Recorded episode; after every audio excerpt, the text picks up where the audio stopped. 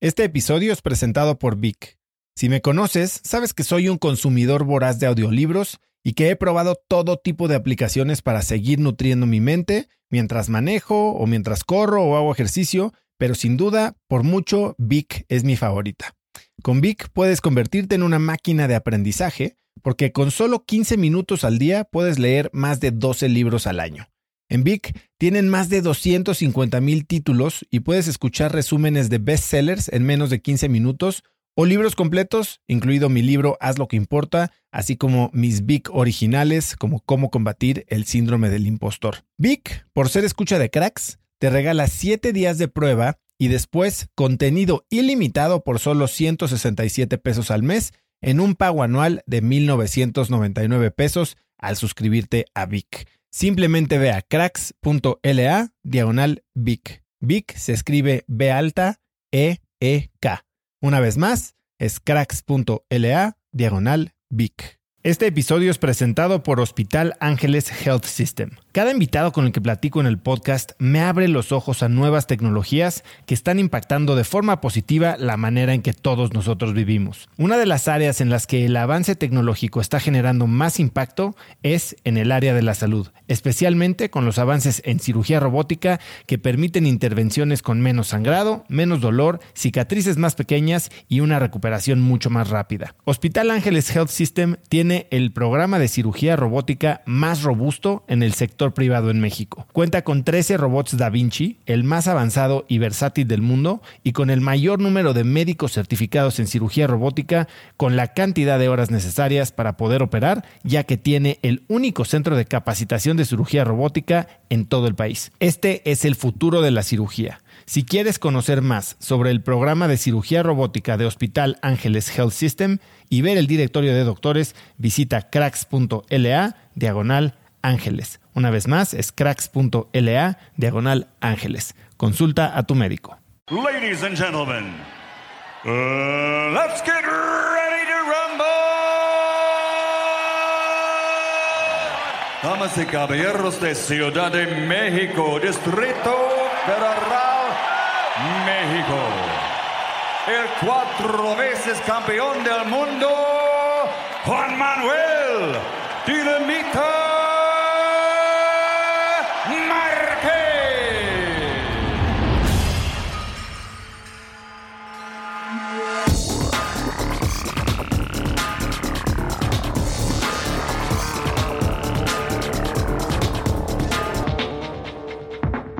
Hola y bienvenidos a un nuevo episodio de Cracks Podcast. Yo soy Osotrava y entrevisto cada semana a las mentes más brillantes para dejarte algo único y práctico que puedas usar en tu vida diaria.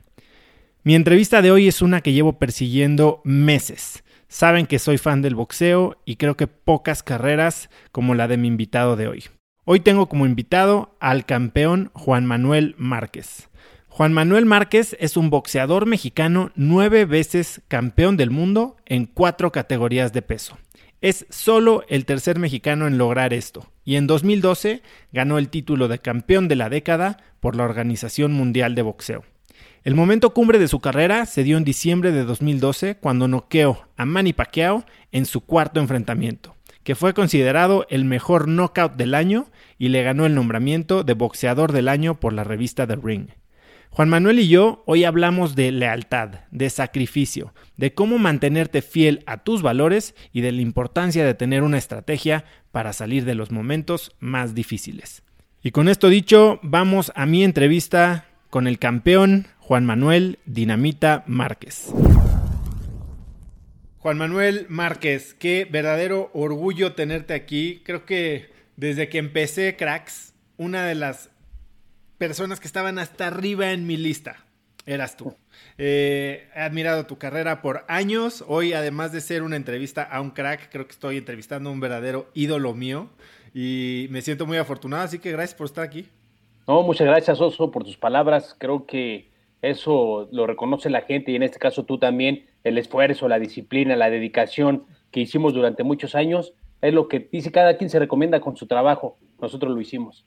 Así es, eh, no, no, me queda duda y creo que hay muchísimas cosas a las que nos podemos meter eh, el día de hoy platicando eso. Pero, a ver, tú vienes, tú tienes una historia de esas de verdad, ¿no? A ver, aquí hay mucha gente, Juan, que yo entrevisto a, a, gente que la ha hecho enorme en todas las industrias, ¿no? Deportes, artes, eh, tecnología, emprendimiento. Eh, culinario y, y, mucha gente de repente, ya sabes cómo es el mexicano, ay, pero ese no empezó desde abajo, ay, pero ese tuvo los recursos, ay, pero ese tuvo el papá, ese tuvo... Tú no. Tú eres una historia hecha de verdad como la que muchas de estas personas quieren. Y quiero, y, bueno, llegaste a la cima del mundo, Juan Manuel. Eh, hay, hay, muchos aprendizajes que quiero sacar de ahí, pero a lo largo de estos años, tú has tenido la oportunidad de, vivir historias increíbles. Y quiero empezar porque me cuentes, ¿quién cantó el himno nacional de tu pelea contra Mike Alvarado?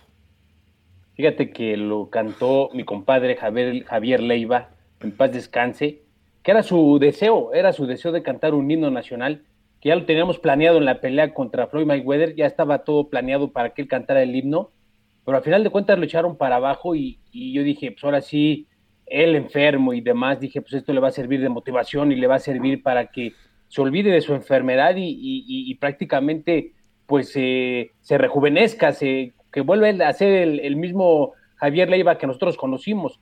Y sí, fíjate que lo cantó él, lo cantó con una gran emoción, lo entonó perfectamente bien y la verdad que muy padre. Javier Leiva, mi compadre, que en paz descanse. Oye, Juan, y a ver, tu compadre además era tu peluquero y peluquero de muchísima gente. Y, esta pelea con Mike Alvarado no estaba planeado que Javier, tu compadre, cantara el himno. Eh, no era cantante para empezar. Y había un cantante que ya estaba confirmado para la pelea. Sí, ya estaba, ya estaba confirmado. Si ahorita me preguntas, no recuerdo exactamente quién, era que, quién iba a cantar el himno, pero después él me dijo, compadre, yo lo quiero cantar. En las, en, los, en las peleas anteriores él quería cantarlo, pero cuestión de promoción y cuestión de tiempos no se llevó a cabo. Pero dije, ahora lo canta porque lo canta. Y no sé, y no sé quién lo va a cantar atrás, o no sé quién está allá para cantarlo, pero discúlpenme, quiero que el sueño de mi compadre se haga realidad.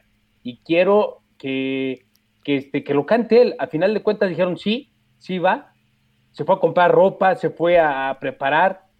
Yo creo que algo, algo muy motivante para él. Y, lo cantó él a final de cuentas. Aparte lo hizo bien. Nada más le dije, no te vayas a equivocar porque si te equivocas te van a multar. Ahí tú sabes. Oye Juan, bueno, pues esta es una de las muchas historias que yo he oído de gente que te conoce, que habla de tu carácter como una persona sumamente leal. ¿De dónde sale este valor tuyo? ¿Por qué, ¿Por qué, eres tan leal? Fíjate que cuando uno crece, cuando uno es niño, cuando uno es, es, joven, chavo, todas seguimos siendo jóvenes, pero por supuesto cuando es chavo y, y, vas creciendo, creo que cuando juegas en ese, en ese tipo de juegos de las amistades, en este tipo de juegos, vamos a ver quién es mi amigo, quién no, te das cuenta. Y yo siempre, siempre la lealtad para mí es algo muy importante. Leal es, es decir, eres mi amigo, tienes que ser leal en toda la cuestión de la palabra. Leal es decir, te voy a apoyar, te voy a ayudar. Y no nada más, no nada más de, de, mí, de él para mí, sino de mí para él. O sea, es, es, es recíproco. Entonces, para mí la lealtad es una cosa muy importante que desde niño, desde la educación de la familia, eso lo, eso lo tienes, eso lo, lo atraes o lo obtienes y de alguna manera la lealtad para mí hasta la fecha es un punto muy importante eh, en mi persona. ¿Cómo fue tu niñez? Porque sé que pues creciste en un barrio bastante, bastante bravo. ¿Cómo, ¿Cómo, fue tu niñez? ¿Qué te imaginabas que ibas a hacer cuando eras grande? Pues nunca te imaginas, Oso, nunca te imaginas nada, nunca te imaginas qué es lo que vas a hacer cuando, cuando vas a crecer o cuando seas grande. Nunca sabes, desde cuando eres niño todo se te hace fácil. Quieres tapar el sol con un dedo y, yo puedo, y yo sí, y yo esto, ¿no? Pero no, las cosas no son fáciles. Es una infancia, como ya bien lo comentas, un barrio fuerte, un barrio donde estaba la drogadicción, un barrio donde estaba por las bandas, las bandas fuertes, las bandas pues dedicadas a robar.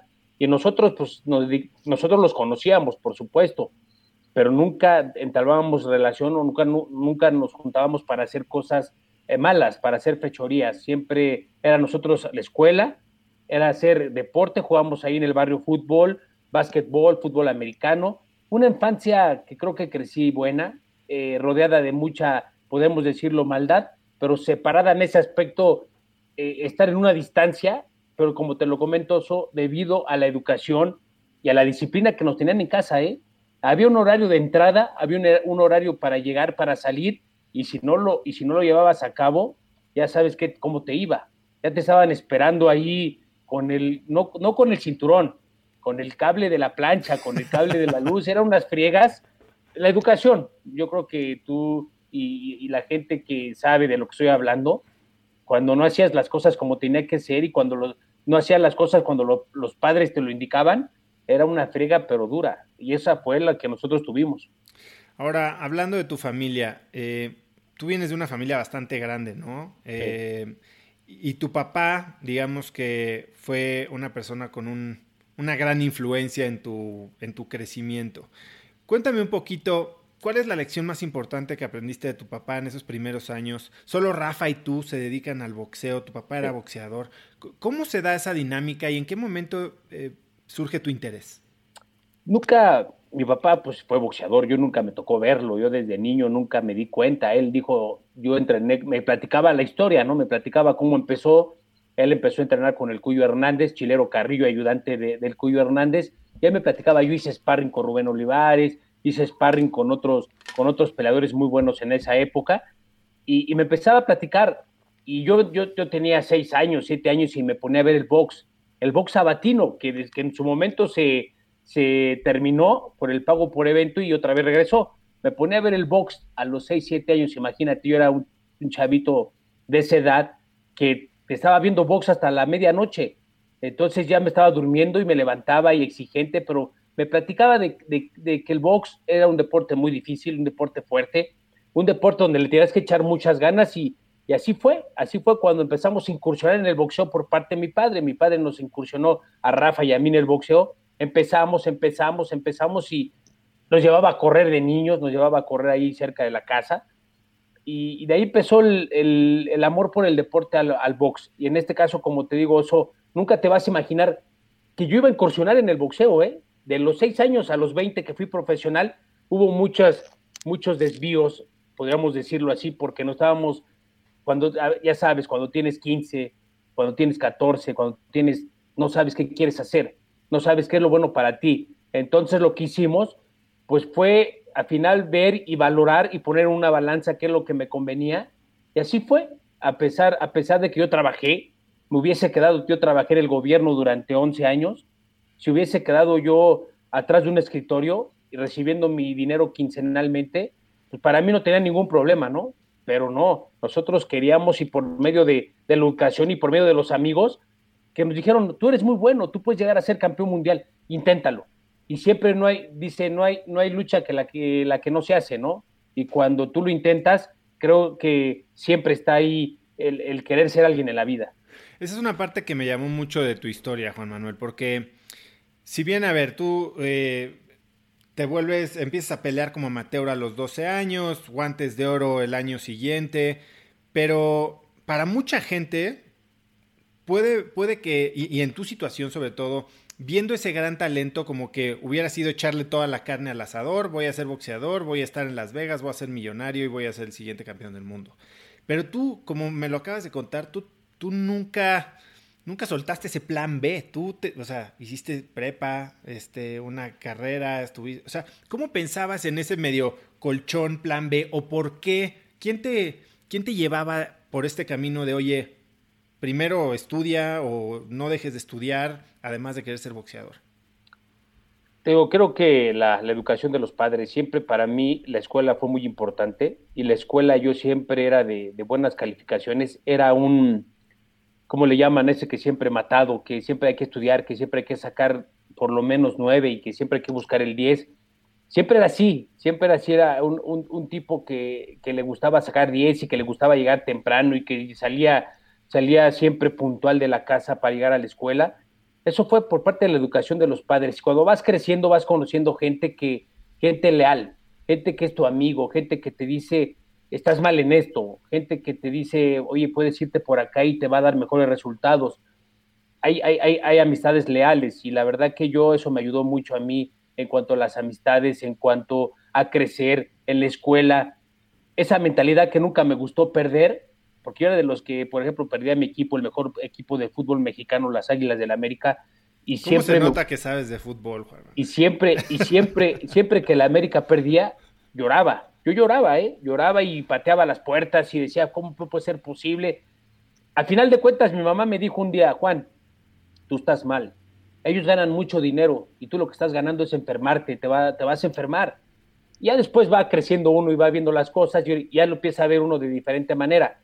Pero sí, yo era la gente que no le gustaba perder, que siempre le gustaba sacar nueve o diez en los exámenes, pero para eso no nada más todo va a caer del cielo, para eso hay que trabajar, para sacar un nuevo 10 hay que estudiar, para, para ser alguien en la vida hay que, hay que echarle muchas ganas. Entonces, creo que ese, eso, eso desde niño a mí me ha ayudado, el nunca, el nunca este, dejarme, de, dejarme perder, el nunca derrotarme, el nunca dar todo por vencido, el siempre buscar, el siempre ganar.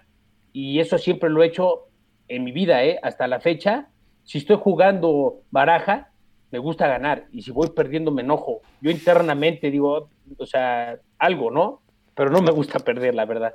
Oye, Juan, y en esos eh, momentos de juventud en los que tal vez había eh, fuerzas que medio te atraían, relajo, o tal vez la facilidad de hacer un poco de dinero por, por un lado, ¿quién, además de tus papás, hubo alguien que, como me dices, amigos leales que te dicen por dónde irte, alguien que, que haya sido instrumental en formar ese Juan Manuel joven?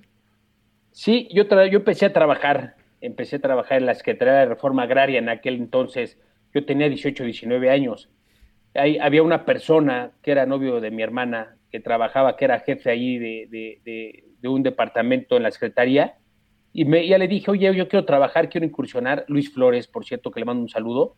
Este, y sí, me llevó a trabajar y a mi hermano también, nos tenía ahí trabajando y, y, y ya después yo la escuela, el trabajo, que por cierto hubo, un momento que de los 18 a los 20 años yo tuve una lesión en la espalda, que me caí ahí de un árbol y dije, si bien, bien me pude haber dedicado al despapalle, bien me pude haber ido a otro camino, la, fiesta, la vida fácil, la vida galante, las fiestas, los amigos, el alcohol, eh, los vicios, y, y, bien lo pude haber hecho de los 18 a los 20 años pero creo que eso, esos tipos de amistades que te dicen, oye, tienes, tienes con qué, tienes madera para ser campeón, eh, y siempre los amigos que, también Ismael Soto, una, una persona que trabajaba ahí con nosotros, igual decía, tienes, tú tienes todo para ser campeón. Y bueno, eh, creo que ese tipo de gente, Luis Flores, eh, Ismael Soto, personas que le reconozco que siempre estaban diciendo, oye, tienes todo para ser alguien en la vida, no les aproveches y ese tipo de cosas, a pesar de que ya de niño mi padre, mi madre nos, nos educaron de una manera que, pues igual nunca te des por vencido, siempre busca ser el mejor y eso en la vida, pues siempre lo agradeces, ¿no? Lo agradeces y dices, pues, ¿quién no le gusta ser el mejor en la vida, verdad? Pero el ser el mejor en la vida te va a costar un ojo de la cara y yo, y no sé si el medio o el otro también. Tienes que esforzarte y tienes que siempre ser, ser la verdad un canijo en donde, en eh, con el buen sentido de la palabra, un canijo en todos los aspectos, porque cuando tú quieres ser, vas a encontrar algunos, algunos obstáculos que te van a querer eh, meter zarcadilla. Juan, esa palabra, tú puedes ser campeón, tienes lo que necesitas para ser campeón. Tal vez a veces es fácil que te lo diga alguien desde fuera cuando no saben el, el sacrificio, ¿no? ¿En qué momento te lo creíste tú? ¿En qué momento dijiste, yo voy a ser el mejor del mundo? Fíjate que nunca lo crees, te digo, estás chavo y creces y no sabes que vas a llegar y siempre son las pruebas que te ponen los primeros pasos, ¿no? ¿Qué decimos siempre? ¿Qué es el primer, cuál, qué, cuál es el número, cuál es el primer número, el uno o el dos? Pues, lógicamente el uno, lo que tienes que hacer es, en este caso yo, calzarme los guantes, subirme, subirme al, al, al, al ring y ver de qué soy capaz. Entonces lo que hice en mi primer pelea, yo fui, te voy a contar cómo me tocó cuando iba a debutar de profesional. Yo tuve 30 casi 45 peleas amateur. De una de esas perdí nada más una pelea de mi récord de, amateur. Cuando iba a ser eh, profesional, yo, yo estaba ahí, me tocó de emergente. Emergente significa cuando una pelea que ya está programada se viene abajo, pues voy yo, entro yo de, emergencia a cubrir, a cubrir ese, ese espacio. Me tocó, me tocó a mí de emergente, yo, yo oía los trancazos, oía y los rounds se me hacían eternos. Hace cuenta, un round de tres minutos se me hacían como de seis como de cinco, dije, híjole, creo que me metí en el deporte equivocado, creo que esto no es para mí, cuando yo lo estaba viendo, pero ya la siguiente semana ya me tocaba a mí pelear.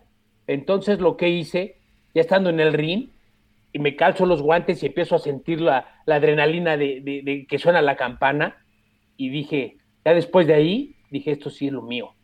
Que por cierto, mi primer pelea como profesional me la robaron, la perdí, imagínate, si hubiera, hubiera sido otro, pues tengo mi trabajo, pues me retiro del box y me voy a dedicar a trabajar, no ser un, ser un ratón de oficina, ser un ratón de oficina, y, y la verdad dije, no, me robaron la pelea y dije, yo les voy a demostrar que yo gané y otra vez entrenarle duro y entrenarle duro, así desde, desde niño, que nunca me gustaba perder, que siempre me gustaba ganar, lo demostré en el deporte.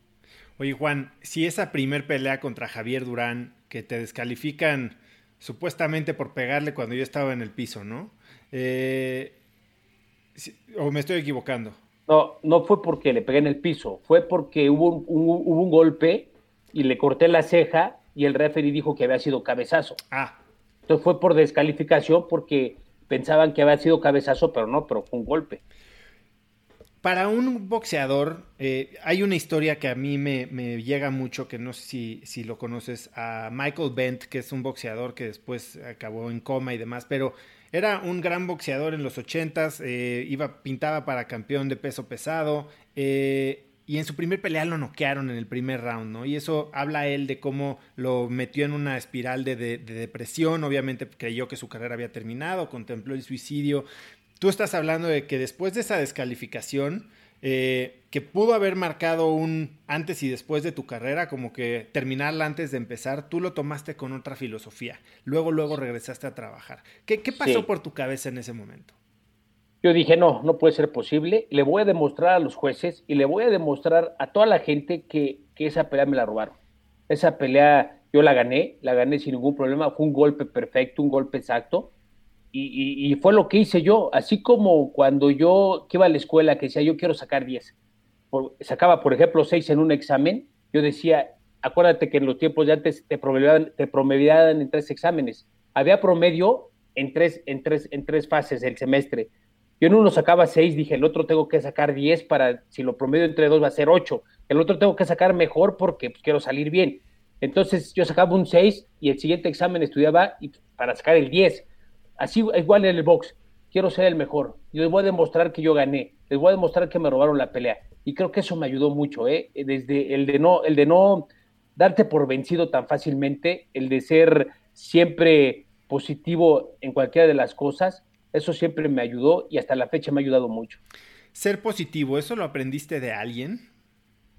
No, eso no se aprende, Oso. Creo que eso ya lo traes. Muchas veces ya lo traes, ya desde niño dices tú, quiero ser alguien en la vida. O, yo, yo, vas creciendo y dices yo, no me gusta perder, porque yo era así, desde los 6, 7 años, como te comento, yo lloraba porque mi equipo perdía yo lloraba porque los Dodgers en el béisbol también perdían, yo también muy apasionado del béisbol, y, eh, y, y, la verdad que siempre, siempre, siempre fui una persona que no le gustaba perder, y creo que eso me ayudó, ¿eh? Hasta la fecha, desde niño nunca me gustaba perder, y eso me ha ayudado a nunca darte por vencido y a nunca, a nunca, a ser siempre competitivo, a ser guerrero, a que se me va a costar, y si pierdo, pero nunca darme por vencido. Y vaya que te costó, Juan Manuel, porque pasaron 10 años de tu primer pelea como profesional a que te coronaste campeón del mundo. ¿Qué pasa en 10 años de recibir golpes y golpes y golpes? ¿Y cómo mantienes ese enfoque? ¿Cómo dices, voy a llegar o tal vez estaba equivocado? Eh, ¿Alguna vez pensaste en renunciar? Siempre por tu cabeza pasa, ¿no? Fíjate, te voy a contar, yo, de, de yo debuté en 1993 estuve, estuve picando piedra, clasificado del mundo, no llegaban las oportunidades, ya sabes, dentro del negocio de los, de los promotores, de los peleadores, ahí, ahí, te, medio bloqueaban, ¿no? Te bloqueaban o que tuvieras clasificado número uno, pero bueno, nunca, nunca decía, yo estoy aquí, ya empecé, y ahora hay que, hay que terminar, ¿no? Lo que se empieza se termina. Entonces dije, yo quiero ser campeón. No sé de qué manera, pero yo voy a ser campeón. Y en 1999 tengo la primera oportunidad de campeonato mundial.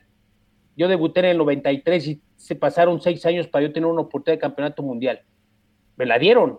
Una, una pelea en la cual dices, una pelea difícil, una pelea dura, el campeón muy bueno, Freddy Norwood. Y sabes qué, lo mando a la lona y el referee yo Cortés, recuerdo exactamente, no le cuenta la, una caída que tuvo eh, Freddy Norwood.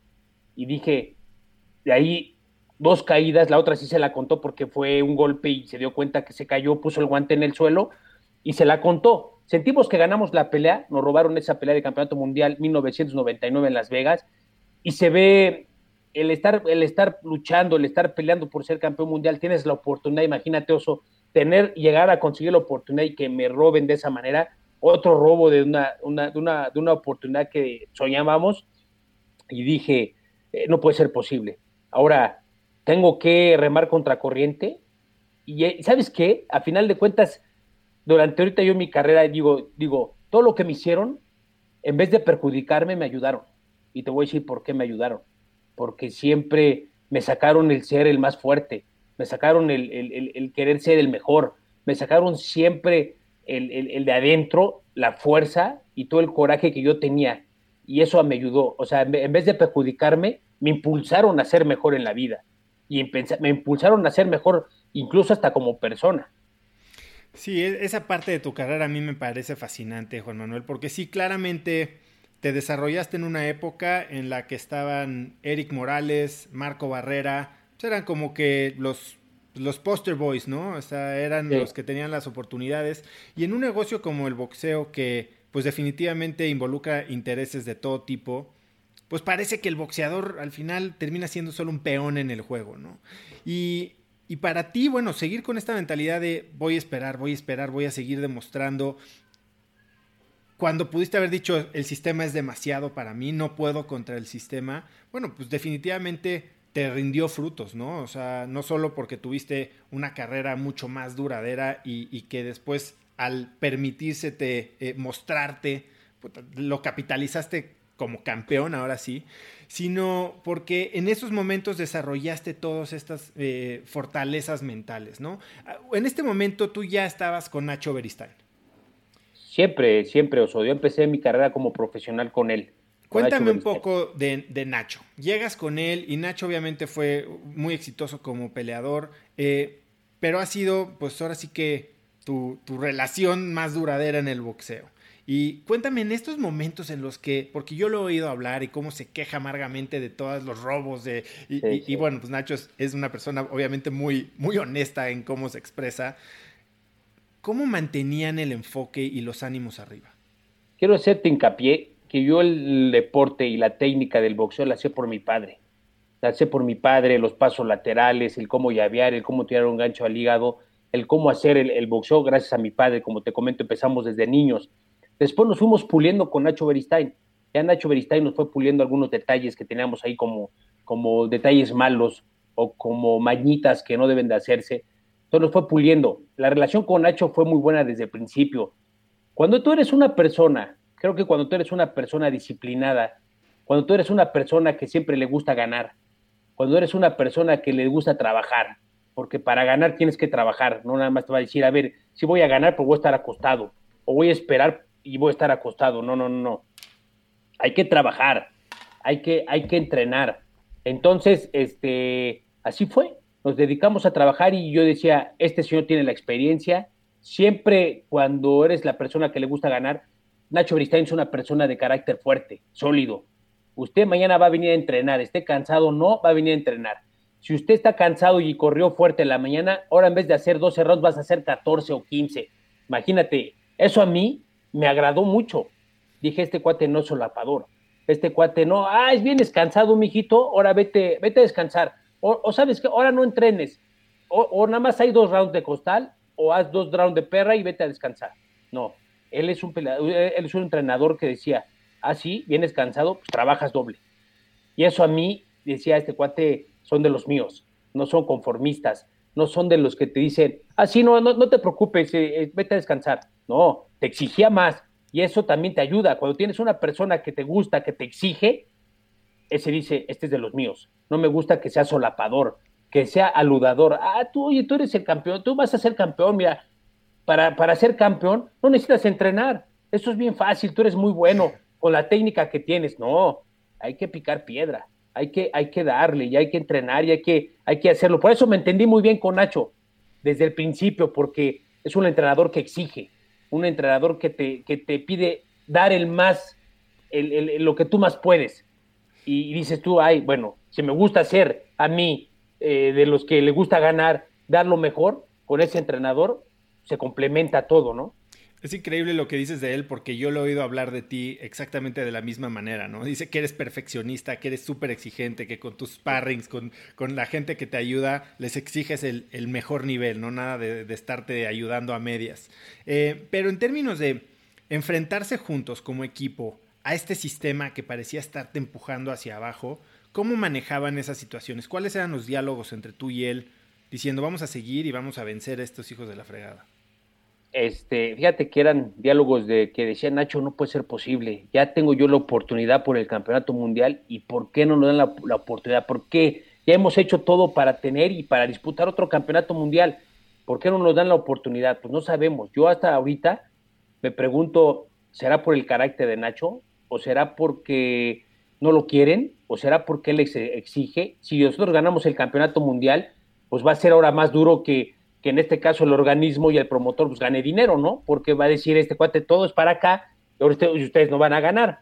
¿Y me explico? Yo creo que ha haber sido por ese lado. Yo creo también de esa manera que, que Nacho le decían el organismo y el promotor, no porque aquí se los van a frenar, aquí se van a pedir ganar lo que deben de ganar y ya nosotros vamos a dejar de ganar.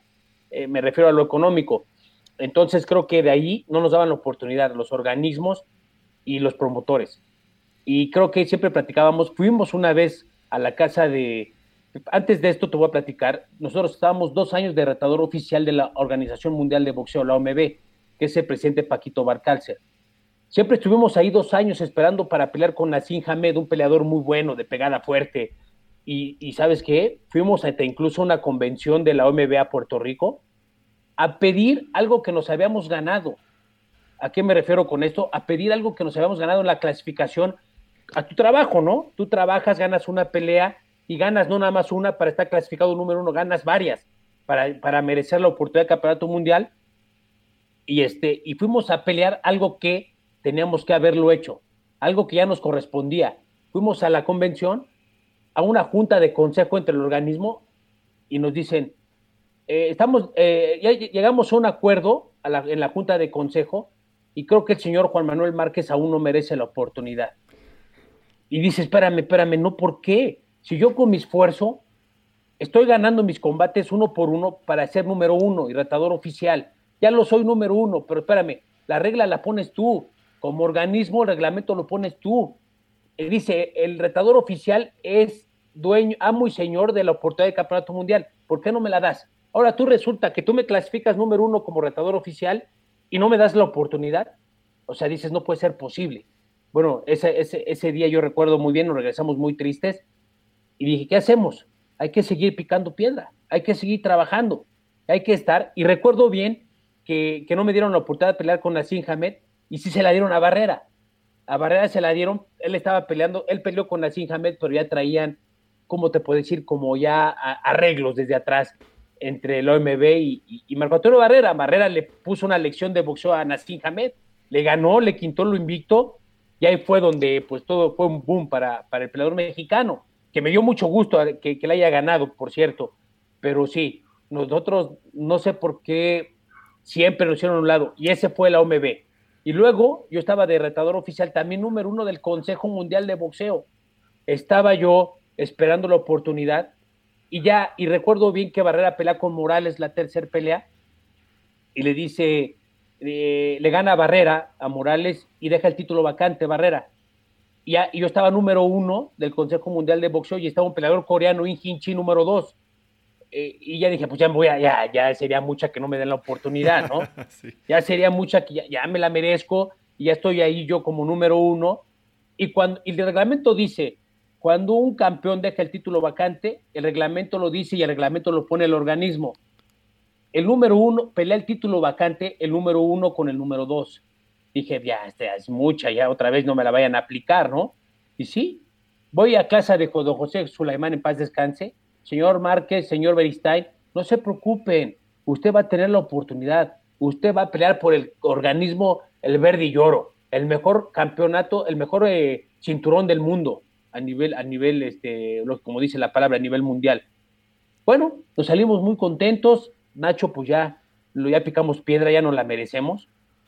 Pero ¿qué crees, Oso? Nos la vuelven a aplicar, mano. Este, nos hace, nos, nos, dicen, ¿saben qué? Pues no van a pelear ustedes el campeonato mundial, lo va a pelear Eri Morales, que acaba de perder con Marco Antonio Barrera, va a pelear Eri Morales con Poli Ayala, con un peleador de Texas eh, que ni clasificado estaba. Imagínate, o sea, a, eso voy. El negocio que ya trae el organismo con el promotor y con el peleador. Entonces siempre no nos dieron la oportunidad. No nos dieron la oportunidad hasta que de alguna manera nos la ganamos. Nos la ganamos porque dije ya, ya nos la negaron una, nos ganaron en el consejo otra. Y la verdad que sí fue, fue un sufrir, ¿eh? me, me, lo puedo imaginar. Y ahorita me estabas diciendo que en algún momento cruzó por tu mente que tal vez no eras tú el problema, sino tu entrenador el que traía ahí las, las fricciones, ¿no? Ah, y, y, tú regresamos a, a, como empezamos esta entrevista, lealtad. ¿Nunca pensaste en decir, don Nacho, voy solo? No, no, no, nunca, nunca. Siempre la palabra lealtad para mí era un lugar importante. Aunque te costara, aunque la puerta me costara, cerrada aunque me costara, no, a mí no me interesaba. Yo sabía que de alguna manera de ese lado, pero no, tenemos, mira, cuando tienes un entrenador que es honesto, o tienes un entrenador que es, que, siempre va, a luchar y va a pelear por ti, por tu mejor condición económica, por tu mejor condición deportivamente hablando también de la misma manera, Oso, pues tú dices, pues él está conmigo, yo por qué, me, por qué lo voy a desechar o por qué me voy a ir a otro lado. Hay que darle, hay que darle y, ser leal, no nada más es leal para lo que te conviene a mí, o no nada más ser leal para lo que le conviene a él, no, ser leal en todo sentido, en todo sentido y es mutuo. Entonces dije, no, ¿sabes qué? Si nos han fregado, no te han fregado a, mí, te han fregado a ti y nos han fregado a todos. ahora, ¿sabes qué? Vamos en el mismo barco y a remarle porque eh, sí, nos va, nos va a tocar duro. Ahora todo cambia el día que te subes al ring eh, a ganarle a, Marco? No, pero primero déjame decirte, en el 2003 me corono como campeón mundial a otro, a otro gran peleador, a Manuel Mantecas Medina. Después de que me roban la, la pelea del 99, pasan cuatro años para, para, darme la oportunidad de otro campeonato. Ah, no, pasan cuatro años, le gano la, la eliminatoria a un peleador australiano muy bueno, Robbie Piden, un australiano fuerte de velocidad, y me gano la oportunidad por el campeonato mundial de la OMB. Ah, no, fue de la FIB, campeonato de la Federación Internacional de Boxeo. Y era, era el número uno con el número dos, que era el peleador mexicano Manuel Mantecas Medina, 2003. Recuerdo exactamente un peleador experimentado, un peleador fuerte, difícil. Y sí, le ganamos por nocaut, nos coronamos campeones mundiales. Dije, pero por un organismo, yo creo que de los organismos ahorita, la verdad, y con todo y, te lo digo sinceramente, y mi opinión, mi humilde opinión, es de los organismos más, más honestos en el boxeo, la Federación Internacional de Boxeo. Fue de los, fue, creo, parece ser, si no me equivoco, el primer organismo en, en, darle un campeonato a un peleador, en darle reconocimiento en la historia del boxeo. Y creo que ahorita a la fecha, el más honesto. Entonces, nos ganamos ese campeonato 2003 al Manuel Mantecas Medina. Ya nos hicimos campeón de la Federación Internacional de Boxeo. Ahí unifico con Daryl Gainer, un peleador americano muy bueno. Le gano por nocaut y me corono campeón de la MB. O sea, era doble campeón en la división de peso pluma. Y de ahí dije, ya, ya tenemos, ya tenemos de aquí. Ya nos costó mucho trabajo llegar a donde llegamos. Ya nos costó mucho trabajo tener los cinturones. Ahora hay que mantenerlos. Como dice ese dicho, lo difícil no es llegar, sino mantenerte. Y ahora, como me costaron, vamos a defenderlos a capa y espada, man. Vamos a defenderlos hasta con la propia vida. Y así fue. 2004 llega la pelea con Manny Pacquiao, la primera. Y, ya sabrás la historia. Defendiendo los campeonatos donde yo defendía campeonato de la FIB y campeonato de la MB. Y, ya sabrás la historia donde me mandan a la lona tres rounds, tres veces en el primer, round. Tres veces y decía, uy, ¿qué pasa? no puede ser posible. No me quedé tirado en la lona, te voy a decir por qué, porque entrené muy fuerte y porque no me gusta perder, como te lo digo desde el principio. por necio. Dije, no, esto no puede ser así. Me acosté, me acosté porque ya todos pensaron que incluso la gente de Paquiao y la gente de que estaba ahí en ringside se subieron al, al ring pensando ya se va a acabar. Yo, yo recaí, ¿sabes qué dije? La verdad, dije, Diosito, lo que tú quieras. Vamos a levantarnos y lo que tú quieras. Me preparé mucho tiempo, me gané mis campeonatos a duras, a, mucho esfuerzo, me gané mis campeonatos eh, importando si tengo que pelear contra el organismo, si tengo que, pelear, tengo que pelear contra el peleador, tengo que pelear contra el promotor. Vamos a darle que es mole de olla. ¿Sabes qué? Me levanté y la verdad es que hizo una, una, pelea, una pelea muy, muy buena, que creo que la ganamos, a pesar de que me tiraron tres veces en el primer round. La ganamos cerrada, pero la ganamos porque de ahí supimos dominar. Dominamos a este peleador velocidad pegada y la verdad supimos dominar y creo que la ganamos. Pelea difícil. Y se da empate, ¿no? Y dan empate. Pero me quedo con mis campeonatos, que era lo que me convenía. Dije, bueno, dan empate, me quedo como campeón, qué bueno, no, no pierdo mis títulos. Y frente a un monstruo del ring, después que empezó a ser un monstruo del, del cuadrilátero, el mejor peleador libra por libra por muchos años. Sí, quiero hablar, digo, cuatro peleas contra Manny Pacquiao, pues es, es, es todo un legado, ¿no? Antes de llegar a eso, cuéntame un poco ¿Qué pasó en la pelea contra Marco Barrera y qué significó para ti a, nivel personal pensar que estabas como que rompiendo ese techo de cristal? ¿Qué pasó con Marco Barrera, la pelea? Ya después yo paso a firmar con Oscar de la Hoya, ya hubo conflictos ahí con Bob Arum en aquel momento. Firmo con Oscar de la Hoya, hice dos, tres peleas con él y después me ofrece la oportunidad con Barrera. Digo, está muy bien, gran peleador, gran campeón, vamos a enfrentarlo, ¿no? Y yo subo de peso, yo era campeón pluma, pero subo a la división de peso super pluma y me ofrecen la pelea de campeonato mundial del Consejo Mundial de Boxeo, donde me la negaron en su momento. Dije, pues, buen peleador, este, vamos a hacerla.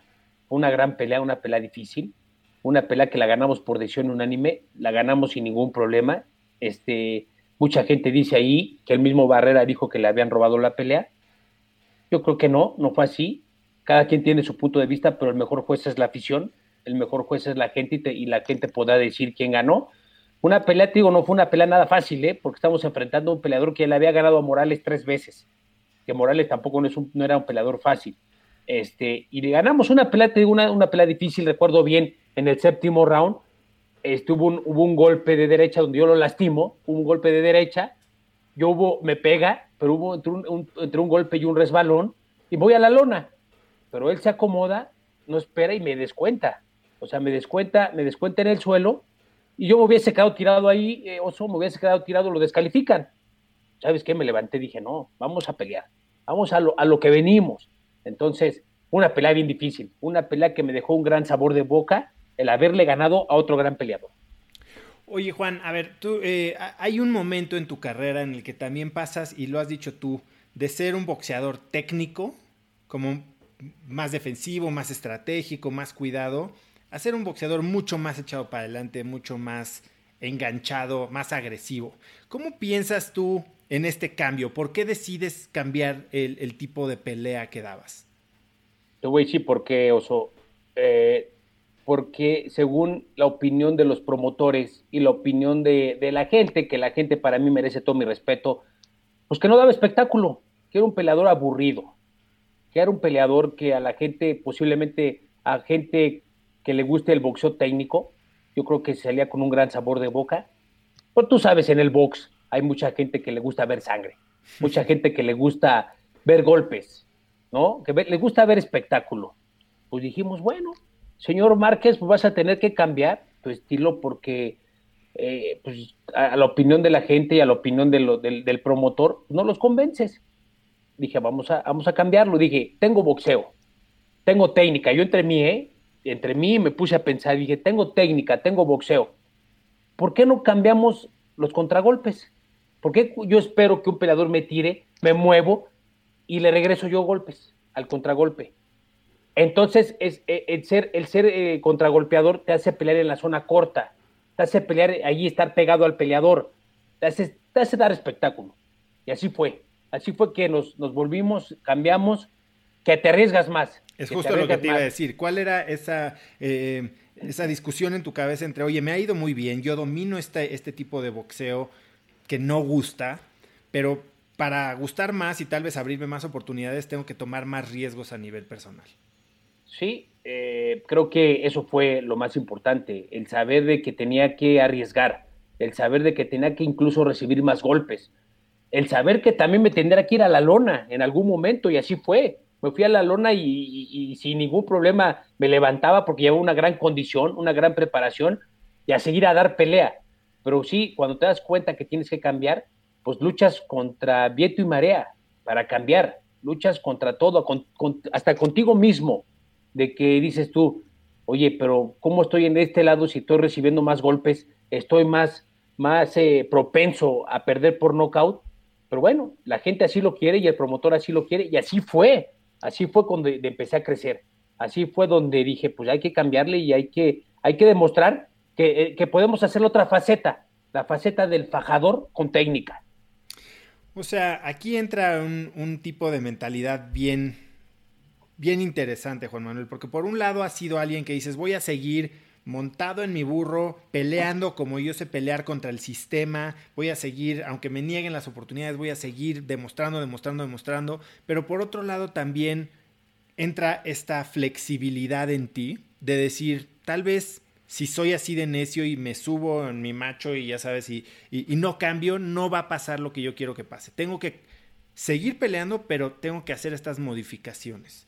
Y, este tipo de mentalidad en la de ser obstinado, ser determinado, persistente, pero también saber que no puedes seguirle pegando a la misma pared y esperar que algo pase diferente, ¿lo has llevado a otro aspecto de tu vida? O sea, la lección que aprendiste de ese momento es, tal vez puedo lograr lo que yo quiero siendo un poquito más inteligente.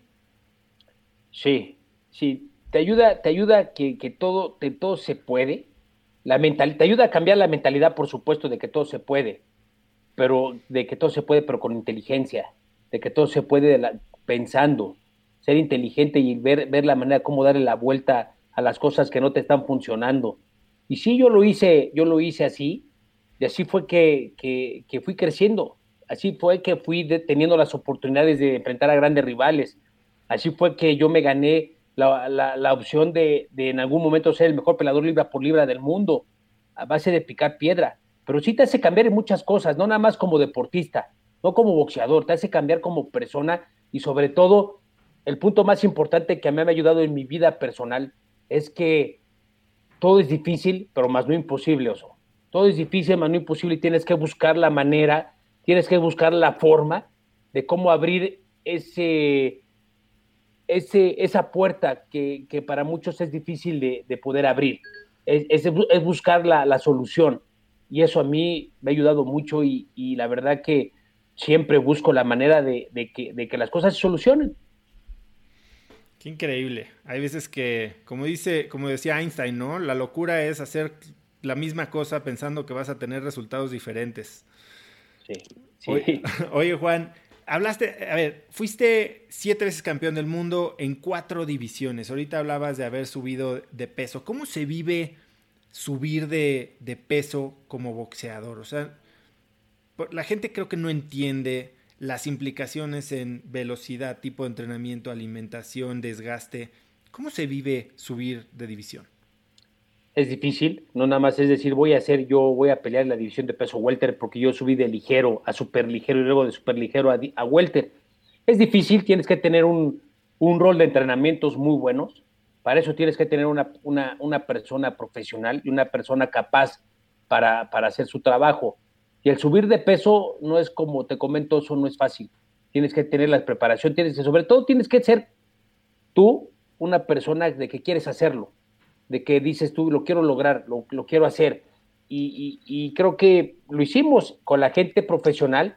Nacho en su, rubro, que era el boxeo, Memo Heredia y papá Memo Heredia también, te lo voy a decir, que también les mando un saludo, este, estaban ahí, profesionales, capaces, estaban diciendo, a ver, entrenar. Eran sesiones de entrenamiento, nada más te voy a decir, si te lo digo ya me canso.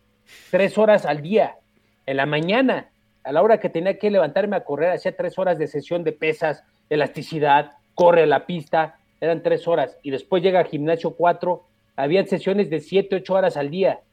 Entonces, no subir, es que, mira, es que subir de peso por subir, así, pues yo voy a subir de peso comiéndome unos sopecitos, o yo voy a subir de peso comiéndome unas tortas de piernita, ¿no? No, hay que subir de peso bien, subir de peso fuerte. Ellos, y así fue la manera que lo hicimos, siempre uniéndote a los profesionales.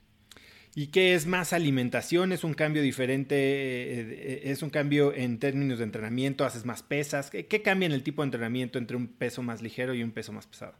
Si tú quieres tu peso ligero a subir de peso, es en la forma de la alimentación, en la forma de trabajar. Hay procesos, por ejemplo, si quieres hacer músculo, tienes que trabajar primero la fuerza, después la velocidad y, así sucesivamente. Empiezas con velocidad, músculo y velocidad son, son este, procesos que tienes que hacer, Oso, y, así son. Así yo los aprendí. Es velocidad, fuerza, velocidad. Y haces, haces, haces, por ejemplo, velocidad, quemas grasa, en su momento subes en la forma de la alimentación de carbohidratos y demás, haces, haces masa muscular.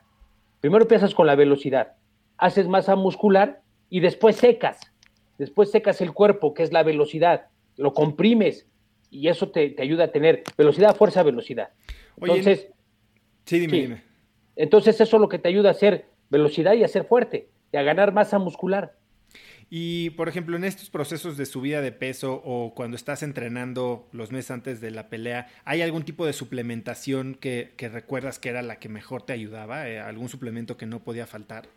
El suplemento que era la proteína, que era la proteína, que teníamos una proteína que nos daba el preparador físico, una proteína muy buena que incluso nos daba incluso también como, como, como rehidratarte durante el entrenamiento. Son, son, son personas profesionales, personas que saben hacer su trabajo.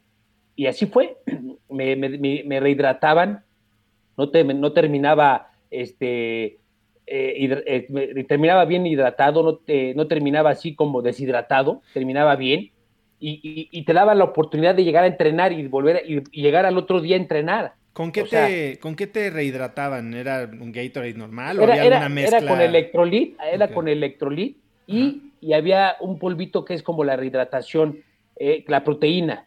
La proteína es en cuanto a la cuestión de la masa muscular y había, había otro que era como la, la, rehidratación, como si fuera, ¿cómo te podría decir? Un, un, un, un electrolito en polvo. Ok. Pero, pero, o sea, muy bien, bien, muy cuates profesionales. Oye, Juan, a ver, tú, eh, ahorita antes de, seguir con tu carrera, eh, hablando justo de cómo te preparabas, vi que eh, usabas mucho la cámara hiperbárica. Sí. Cuéntame un poco qué se siente, qué es lo que hace la cámara hiperbárica en el proceso de recuperación.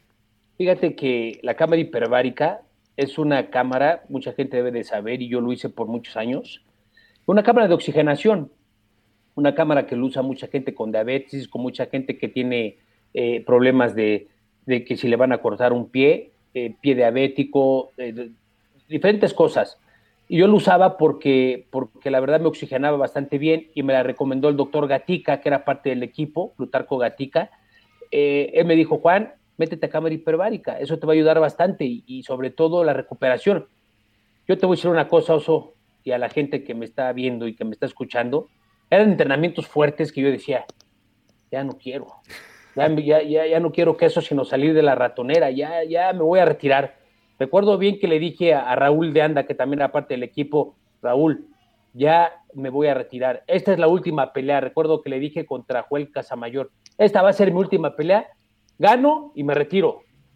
Ya, ya lo decidí. Pues, ¿sabes qué? Eso, eso se lo decía antes de entrar a la cámara hiperbárica. Me metí a la cámara hiperbárica, me oxigenaba y salía como nuevo. Y le decía a Raúl, retiro lo dicho, Manuel, porque si no, a rato tú, vas, a rato hacerme enemigo y vas a decir que ya me iba a retirar. Retiro lo dicho, pero no, te ayuda mucho a, la recuperación físico-atlética, te ayuda mucho a la, reparación de, dolores, te, disminuye el ácido láctico que tu cuerpo produce durante un entrenamiento fuerte, te lo disminuye y te oxigena todos los órganos, que es lo principal, pulmones, hígado, riñones, corazón y por supuesto pues, llegas, llegas como nuevo. Sí, bueno, se, oye. Nunca lo he hecho, pero bueno. Eh, Deberías de hacerlo, te lo recomiendo. Pues un día que amerite que esté cansado, digo, nunca, nunca me voy a aventar un entrenamiento como los tuyos, pero... No, pero, pero, cuando estés cansado vas a ver que te va a ayudar bastante. Oye, Juan, y para la pelea de, eh, de Floyd Mayweather, hiciste un tipo de terapia que no es muy común y que alguna gente hasta se burlaba. Cuéntame un poquito de dónde, qué es lo que hiciste y por qué. No, te voy a decir, y es muy bueno, eso es milenario, eso, eso no es de ahorita, eso no es inventado, eso es de, de, de, mucho tiempo. Fíjate que yo conocí al doctor Carlos Cruz, que le mando también un saludo, al doctor Carlos Cruz, que, que es este iridiólogo. No sé si has escuchado hablar de los doctores que te revisan el, iris, de los ojos y demás, y con medio de, hierbas naturales, porque aparte eh, yo a mí no me gusta tomar medicamento, no me gusta tomar eh, farmacéuticos. Eh, y, yo con él en el 2000, empecé en el 2005 a, hacer lo de los test, la terapia de los test, te desintoxicaba, te, decía, bueno, vamos a empezar a tomar los test. Entonces, entonces este, empezamos, me dice, mira, empezamos a, hacer la urinoterapia. Era la urinoterapia, como te lo comento, eso no es de ahorita, es milenario, es de mucho tiempo. Y le dije, ¿cómo, doctor? Me dice, ¿qué? ¿voy a tener que tomar los orines? Me dice, sí.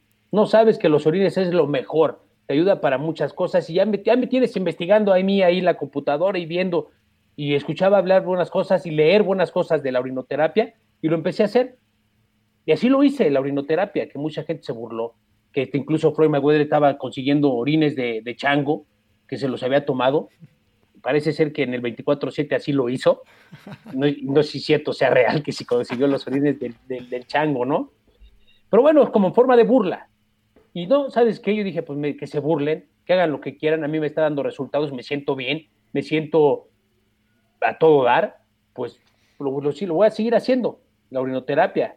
Y hasta la fecha, hace un año lo volví a hacer. Entonces, con este, con este doctor cada cuando estás tomando las, las hierbas, cuando estás tomando los test, pero sobre todo cuando te dan resultados, dices, esto es bueno. A ver, cuéntame un poquito, ¿cómo funcionaba? ¿Cada cuándo tomabas? ¿Era en caliente, en frío? La, ¿qué, ¿Qué le hacías? ¿Qué sentías? Mañana, tarde y noche, oso. Era, era decir, poner agua a hervir, echar la hierba que tenías que tomar 30 segundos, la apagabas y te la tomabas fría fría, dejabas que se enfriara, le ponías unas gotas como de, oxígeno, cinco gotitas de oxígeno que tenían un gotero, y te lo tomabas. Mañana, tarde y noche eran dos o tres test. En la mañana, tres en la tarde y tres en la noche antes de dormir. O sea, Así durante. O sea, ¿hacías pipí en un botecito y eso lo hervías? No, no, no, haz de cuenta de los test. Yo me ah, refiero los a los test, test. ¿Y la orinoterapia? La orinoterapia era levantándote en ayunas. Haz de cuenta, te, te, te tomaba los test primero llevas el proceso de, de, quitarte lo malo, de desintoxicarte. Ese proceso, que es un año, un, mes o mes y medio, te desintoxicas y ahora sí viene la orinoterapia, en la mañana y en la noche. Entonces estás, estás tomando los test, estás tomando mucha agua. Entonces, lógicamente, pues tus orines van a saber, van a saber sin sabor, ¿no? Porque estás tomando, estás comiendo verdura, estás comiendo sano, estás tomando mucha agua. Pues no me sabían mal, ¿eh? ¿Y te echabas un caballito, un vaso? No, tirabas primer, primer chorro a la taza y la mitad en medio al, vaso y luego, luego así recién calientitos. Nada más le hacía falta el cubo de hielo para que sean las rocas. ¿Y, qué, ¿Y, qué, sentías, Juan Manuel? O sea, ¿qué, no, pues, Me, te digo, me lo tomaba, pero ¿sabes qué, Oso? Me daba resultados, es lo que yo, es lo que yo buscaba. ¿Qué resultados sentías? Me sentía bien, me decía el doctor, Juan, aunque no me lo creas, vas a ver que va a llegar el momento que te pesa a tomar los orines y a los 15, 20 días vas a ver un brillo muy especial en tus ojos, como mujer, de como mujer embarazada. ¿Sabes? De repente cuando está una mujer embarazada que empieza su, su, periodo de, que está embarazada, se le ve el brillo en los ojos, me dice, vas a ver, vas a tener como, recuerdo bien las palabras del doctor, vas a tener tu mirada y el brillo como una mujer embarazada. Y yo lo veía en el espejo a los 25 días, digo, puta, pero sabes todo de verme el brillo en los ojos, me sentía muy bien, me sentía entero. Entonces digo, me ayuda, lo hago, es natural, pues eso es muy bueno para mí, ¿no? Y luego la orinoterapia, pues también, que eso digo, no es, no es de ahorita, es milenario, es de mucho tiempo. ¿Y ya no lo seguiste haciendo o es algo que sigues practicando? Fíjate que no lo seguí, hasta la fecha lo sigo haciendo, pero ya, ya, no, ya no tan continuo. Ya nada más yo lo veo si, si me siento mal de algo, le hablo al doctor, oiga, doctor, necesito esto, y ya me dice, ya me dice, este, sí, tómate este té, hiérvelo, tata, tómatelo, y me, da las indicaciones y lo hago. Y recuerdo bien, en aquel entonces, en el 2005, 2006, yo este, no, me sentía muy inflado del estómago, me sentía muy como, si, como insatisfecho, harto de, de, y sin comer, imagínate, decía, oiga doctor, me siento mal del estómago, ¿qué se debe? ¿Sabes qué me dijo el doctor? Me dijo, Juan, has de tener un pedo atorado. Así me dijo, has de, tener un pedo atorado. Y le digo, ¿cómo, doctor? Sí, has de tener un gas, una flatulencia atorada. Tómate este té y acompáñalo con aceite de olivo. ¿Por qué te crees? Primer té, y aceite de olivo el té, lo tomé y adiós. Al otro día, como nuevo. Dije, ah, pues entonces, imagínate, imagínate, Oso, y a la gente que, que mucho no cree, si te está dando resultados, si te está componiendo de tus malestares. Ni le muevas. Dices tú, puta, de aquí soy. claro. De aquí soy. Entonces, así fue, que así fue que empezó lo de la orinoterapia. Qué increíble. Sí, y, y, hay millones de eh, remedios, por decirlo así, o yo mejor le llamaría medicinas alternativas, eh, que, que, la gente no cree, ¿no? Hace poco platicaba con Carla Willock, que subió al Everest tres veces, y también me ha contado que ha hecho unos eh, tratamientos de jugos que tiene que ver con ciertas otras prácticas que, yo ya no me animé, pero la verdad es que me dijo, a mí me cambió la manera en que sentía mi energía, en que me oxigenaba y demás, y bueno, para subir el Everest no, no debe ser poca cosa, ¿no? Claro. Juan, a ver, vamos a entrarle. Cuatro peleas con Manny Pacquiao a lo largo de ocho años. Eh, o sea, es, toda una generación casi casi de boxeadores la que pasa por ahí. ¿Para ti qué significa pensar en, en Manny Pacquiao? Mira, Manny Pacquiao merece todo mi respeto. Un gran peleador, un gran peleador y lo demostró, lo demostró durante, y lo ha demostrado, está demostrando todavía hasta la fecha. Este, peleador difícil, peleador de velocidad, peleador de pegada, y de pegada de patada de mula, ¿eh? No creas que pegadita fácil o tranquila o despacio, no, pegada fuerte. Eh, peleador, tengo mucha velocidad, que merece todo mi respeto. La verdad que cuatro peleas con él se dieron y fueron muy, muy buenas. Peleas eh, eh, con decisiones controversiales, con decisiones que creo que mucha gente va a pensar, sí, esta la ganó Paquiao, esta la ganó Márquez, esta... pero la verdad, para mí en lo personal, gané las cuatro, y así lo siento, y así lo, así lo viví, y así creo que así fue.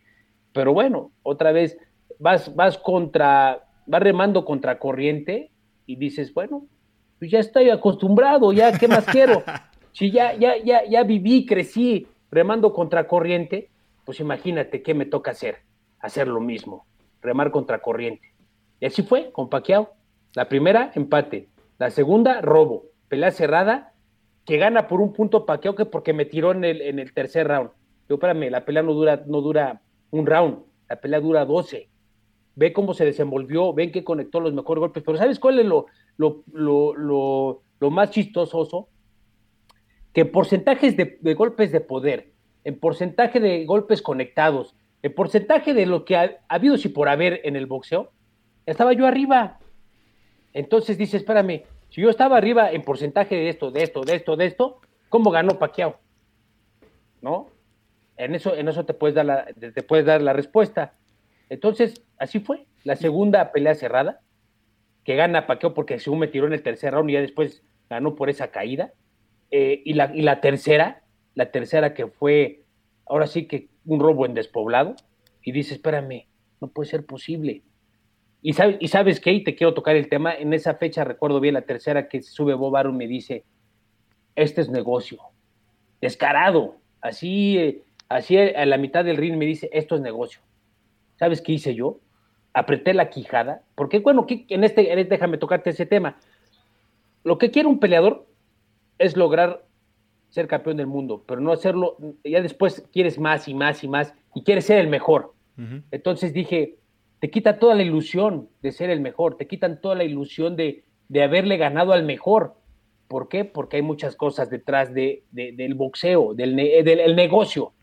Entonces dije, se sube el promotor y me dice, esto es, un, esto es negocio. Dices a business, me dice, esto es negocio. Le dije, ah, sí. Nada más apreté la quijada y me di la vuelta. Pero me dijo, tú vas a tener la revancha. Tú vas a tener la revancha. No, te preocupes. Porque sabes qué, si, la, si me hubieran dado la pelea a mí, la Vega, Las Vegas hubieran perdido 1.200 millones de dólares en esa noche. Las apuestas estaban 12 a 1.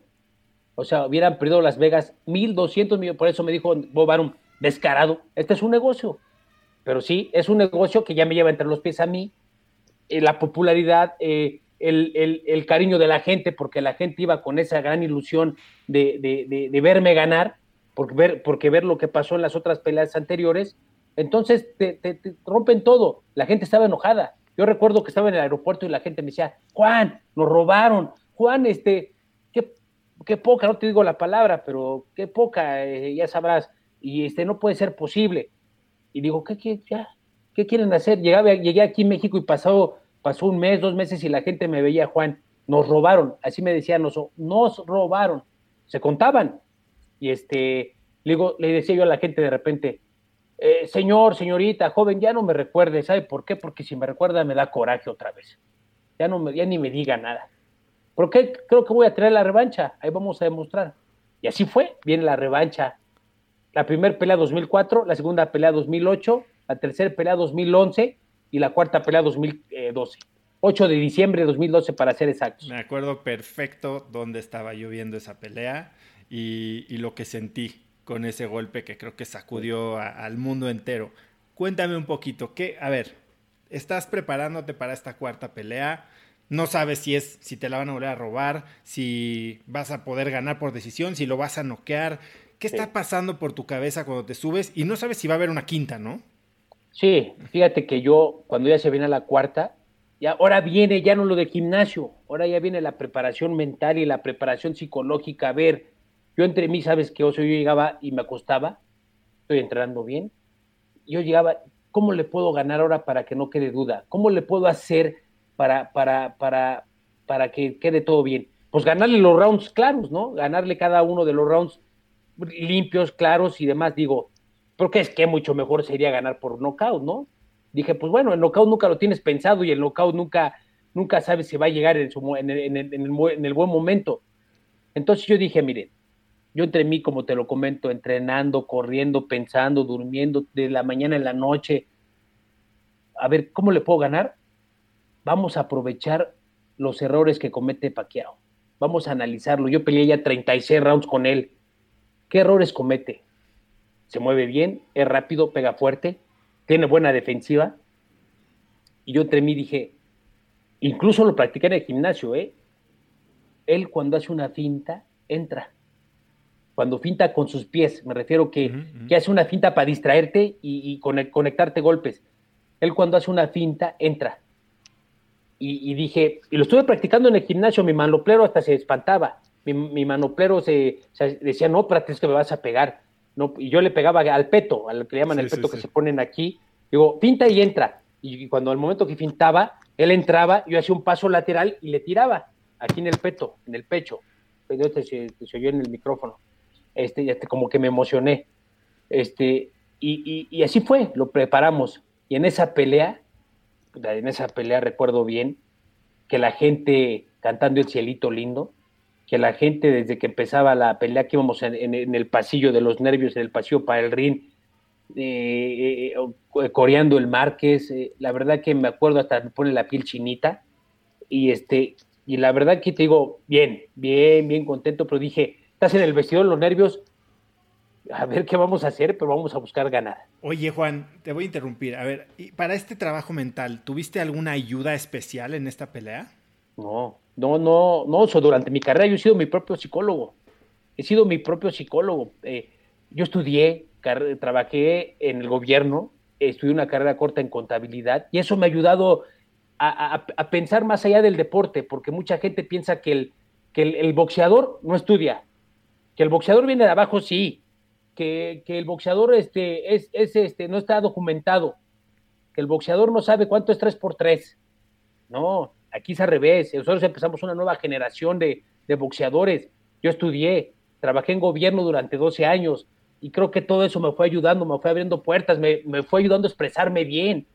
No creo que, que, este, eh, de alguna manera nosotros buscamos la manera de, de, hablar bien, ¿no? Y eso me ayudó y, creo que toda esa gente se le agradece de cuando vas creciendo, creciendo, creciendo, y llegas y, llegas a, conseguir lo que quieres, dices, todo eso me ayudó y se lo agradezco. A la gente que me quería perjudicar en su momento, a la gente que quería ver a un Juan Manuel Márquez y un Nacho Beristain y un, un equipo Márquez abajo, creo que, creo que no, lo hicieron al revés. Entonces, toda tu mentalidad viene de, de, superar todos estos obstáculos con los que te enfrentaste.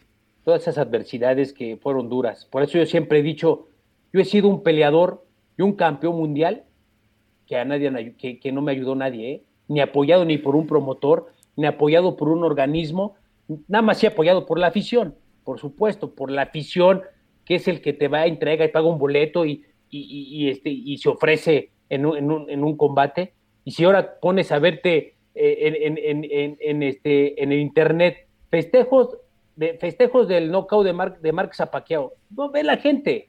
O sea, dices tú, ahí, ahí te das cuenta que el único que, de la única gente que tienes, de la única persona que tienes el apoyo es la gente. Y así fue. Oye, regresemos a la pelea, porque si no me equivoco, en el round 5 te rompen la nariz y todo se empieza a complicar muy rápido. No me la rompieron, ¿eh? Que quede claro eso. Que sí la ves medio chuequita, pero esos son gajes del oficio. Esos son, ah, pero pues para eso existen los cirujanos. Eso. si, este, lo guapo no es de gratis. ¿Verdad? Pues imagínate. Ahora ya vivimos del rostro. Exacto. No, este, no me la rompieron. Hubo un, desvío del, del, tabique nasal, pero sí hubo la hemorragia. En el quinto round se empieza a complicar la pelea, porque estamos enfrentando un monstruo. Estamos enfrentando, decía Nacho Beristain, al mismo diablo. Recuerdo bien que, que en todas las peleas salía como gato enjaulado, salía como gato encerrado, gato enfurecido, que no sabías por dónde te iba a pegar. Entonces me viene con un gancho de derecha en el mero tabique. Y ahí nos tienes a remar contra corriente. Y otra vez decía, vámonos, y ya estoy acostumbrado. Viene el, luego salgo para el, el sexto round. Yo la verdad que estaba peleando. Y sabes qué? Yo ya decía, bueno, pues aquí vamos a pelear y vamos a hacerle. Yo le respiraba fuerte, respiraba duro para ver si le caía una gotita de sangre en el ojo y que, y que, y que, y que, parpadeara tantito y le podía tirar golpes, de todo se vale, ¿no? En, el amor y en la guerra, todo se vale. Digo, yo le respiraba fuerte para ver si caía, le caía sangre o algo. Y dije, no, si en la primera pelea, yo, en, lo mental, en ese, en, ese, en ese momento, si en la primera pelea aguanté 12 rounds con la hemorragia, que no la aguante 6 que faltan en esta pelea, vamos a darle, vamos, y yo, yo no bajo muerto de esta, de esta, de esta, de esta pelea, yo, yo no bajo eh, dejarme derrotado, o sea, caerme y decir renunciar. No, no, no, no, no dije, no, vamos a buscarlo. Y en el sexto round, oso, amigos, en el sexto round, bueno, ya para qué les platico, ya se imaginan. Round que empecé a capotear, round que empecé a, este, a controlar la, la, escena, el show en el, en el ring, pero cuando suena, la, cuando suena el, el que pegan en el ring, pega como unas tablitas que te indican los 10 segundos y ese cuate viene y hace la finta que te, que, te estoy comentando. Que, dije, ay, mira, hace esa finta. Yo vi en el paso lateral. Y, o sea, y, se te volvió así como cámara lenta en ese momento. ¿Cómo te acuerdas de eso? Fíjate que cuando vi, cuando hace la fue, eso fueron milésimas de segundo, ¿eh? No te estoy diciendo que un segundo, milésimas de segundo donde viene la finta donde yo hago ese paso lateral y ven entrando y esa derecha fuerte a la quijada que, que, que al momento de cuando le recibí el golpe, estos nudillos se me hincharon. Estos dos nudillos se me hincharon de ese golpe, nada más de ese golpe. Imagínate la potencia. Sí, porque viene entrando y tú lo agarras como atrás. Haz de cuenta que haz de cuenta un choque de dos masas que van hacia el frente. Eh, imagínate el golpe, 500 kilos, por ahí lo, analizó eh, Science de, de, Sport, de Sport Center, de ESPN, ya estaba en comercial, le metía sus watts pero bueno, lo analizaron un golpe, un golpe, un golpe contundente, pero un golpe preparado. Mucha gente ama el golpe de suerte. Como en, el deporte no hay golpes de suerte. No hay golpes que digas tú, eh, le pegué, cerré los ojos y le pegué y se cayó. Hay, hay, ¿Qué ha pasado, eh? Por supuesto que estoy en un intercambio de golpes, estoy así, y cierro los ojos y le o agacho la cabeza y le pego y se cae. Ese sí, un golpe que quizás le llegó, un golpe de, que llegó sin haberlo yo buscado, dices posiblemente, pero este un golpe entrenado, un golpe preparado, como te lo comento, después de 36 rounds yo decía, ¿qué error comete esa finta? Y así fue, mira, fue, fue tal cual. Y yo, y yo la verdad siempre lo traía en la mente, en la mente y yo era entrenando, entrenando, que incluso un sparring mío lo mandé a la lona entrenando. Yo siempre para entrenar usaba guantes 16, 16 onzas, oso. Imagínate, lo mandé con esos guantes a la lona dos veces al mismo sparring. ¿Con, qué peleabas? ¿Seis? Con ocho. Con ocho. Con la mitad de onzas, con la mitad de peso. Entonces, este, pues se viene ese knockout, se viene ese, esa, esa, ese derechazo fulminante, pero trabajado, ¿eh? Trabajado y que me costó, que me costó 42 rounds. Y enfrentando a un diablo del Riné. ¿Y qué, qué sientes en el momento en que se cae, ves que no se mueve, paran la pelea? ¿Qué, ¿Qué, es lo que se siente en ese momento después de 42 rounds? Fíjate, yo veo cuando, cuando se cae y veo que, que el referee le empieza a contar, yo vi, yo y sentí la, el, el, poder del, del, del, golpe, y cuando vi cómo cayó, yo dije al referee, cuéntale hasta 300, ese ya no se va a levantar, ya no se va a levantar, y, y, así tal cual, así fue. Entonces ya cuando el referee dice, decreta que ya se había acabado la pelea, pues yo me voy a celebrar, y en ese momento haz de cuenta que siento como si hubiera librado tres toneladas de mi cuerpo. ¿Por qué? ¿A qué me refiero con librar tres toneladas del cuerpo? Fíjate, la presión del rival, la presión de, de, buscar el triunfo, pero sobre todo la presión de no quedarle mal a la afición, a la gente que te va a apoyar, a la gente que compra un boleto. Recuerdo bien y que mucha gente me dijo aquí en la Ciudad de México, mucha gente, los cines repletos, nadie en la calle, nadie en la calle, las calles vacías. Dices, están apoyando. Imagínate, si quedarles mal, eh, no, no, no, no, te lo, no, te lo, no me lo perdonaría yo. Y así fue. Me imagino la felicidad. Estaba reviviendo la pelea y viendo la narración y como dicen, este es el momento cumbre de su carrera. O sea, y, y todo el mundo lo vio así. Todo el mundo estaba contigo en esa lucha de ocho años. Eh, eh, y bueno, ocho años contra Manny, pero de, de 20 años de carrera, de pelear contra el sistema, de pelear contra puertas cerradas, de, de tratar de, de hacer las cosas bien, porque pues nunca ha sido un boxeador que da noticia fuera del ring. Eh, y creo que yo, eh, yo, yo me acuerdo lo que sentí en ese momento y bueno, por eso quería saber qué habías sentido tú, Juan Manuel. Una gran alegría, el, el ver, el, ver, el ver logrado y el ver obtenido lo que, lo con esfuerzo y dedicación eh, se hizo, pero sobre todo también con inteligencia. Y no nada más fue triunfo mío, pero el haber logrado todo en el cuadrilátero, ¿qué, qué, quién está atrás de ti, Oso? Primero, la familia, mi esposa, mis hijos, el, decir, eh, me apoyaron y me siguen apoyando hasta la fecha, le están conmigo, ya no peleo, ya no hago nada, hago ejercicio sí, pero están conmigo, están en el apoyo, dices, está, es la familia, es el equipo de entrenamiento y es la gente. Entonces, son tres, son tres este, pilares importantes. Dices tú, bueno, mi pilar importante es mi familia, mi, mi, segundo pilar es mi equipo de trabajo y mi tercer pilar es la afición, que también juega su papel importante para apoyarte. Y, y, yo cuando en esa pelea recuerdo bien que ya estaba yo con la nariz, con el tabique medio, medio ya chuequito y sangrando, y escuchaba la el sí se puede, y escuchaba la de ole, ole, ole, ole, Márquez. Y haz de cuenta que yo me volvía, me, como que me volvía doble, como que me, me hinchaba, y decía, vámonos a darle que es mole de olla y estaba yo ahí adentro y la gente juega su papel importante, lo cual se lo agradezco mucho en todo el apoyo que me dieron durante 22 años de mi carrera. Qué increíble, Juan Manuel, porque aparte, haciendo una, un análisis de lo que me estás contando ahorita, tú aplicaste algo que muchos de los grandes eh, solucionadores de problemas hacen, que es invertir el problema, ¿no? No te preocupaste por ver cómo le hacías para que no te robaran la pelea otra vez, sino que te transportaste a ver cuál es la, la, el resultado que quiero, que es que sea un triunfo indiscutible. Y de ahí te echaste para atrás y dijiste, ¿qué, qué tendría que ser verdad para que esto sucediera? Y es su knockout o ganar cada round. Y para eso te fuiste más a detalle de cómo aprovecho los errores. Y fue 100% estrategia. O sea, eso que dices, sí. qué golpe de suerte, porque ante los ojos de mucha gente, pues digo, uno, si no sabes de box, ese golpe que traías en la nariz, imaginarte que no puedes respirar, pues te imaginas acabado, ¿no? O sea, no, no puedes, claro. ¿cómo, ¿cómo, te vas a enfrentar a Manny Pacquiao con esas condiciones? Y podrías decir qué suerte tuvo, ¿no? Porque si no hubiera perdido la pelea, pero ahorita nos estás cambiando toda esa mentalidad. Sí, eh, te digo, me preparé muy bien y si, si la primera pelea aguanté 12 rounds o u 11 rounds de pie con la hemorragia en la sangre, dije, pues aquí, ¿qué es mi pelea que quiero? ¿Qué es la pelea que, que queremos ganar? Pues tengo que aguantar 6 rounds, a como dé lugar, no sé. Pero, pero yo, yo solamente pierdo esta pelea sacándome, sacándome, y te lo voy a decir, y, y gracias a Dios que no pasó, en camilla. Solamente voy a perder esta pelea porque se me saquen en camilla, pero de otra forma no la voy a perder se dan las circunstancias, se presentan las circunstancias y lo importante es aprovecharlas, ¿no? viene, viene el error que comete Manny Pacquiao, que lo tenemos bien, bien aquí en la cabeza, para que la gente no se lo olvide aquí, bien preparado, porque el boxeo, mucha, mucha gente piensa que nada más es agresividad.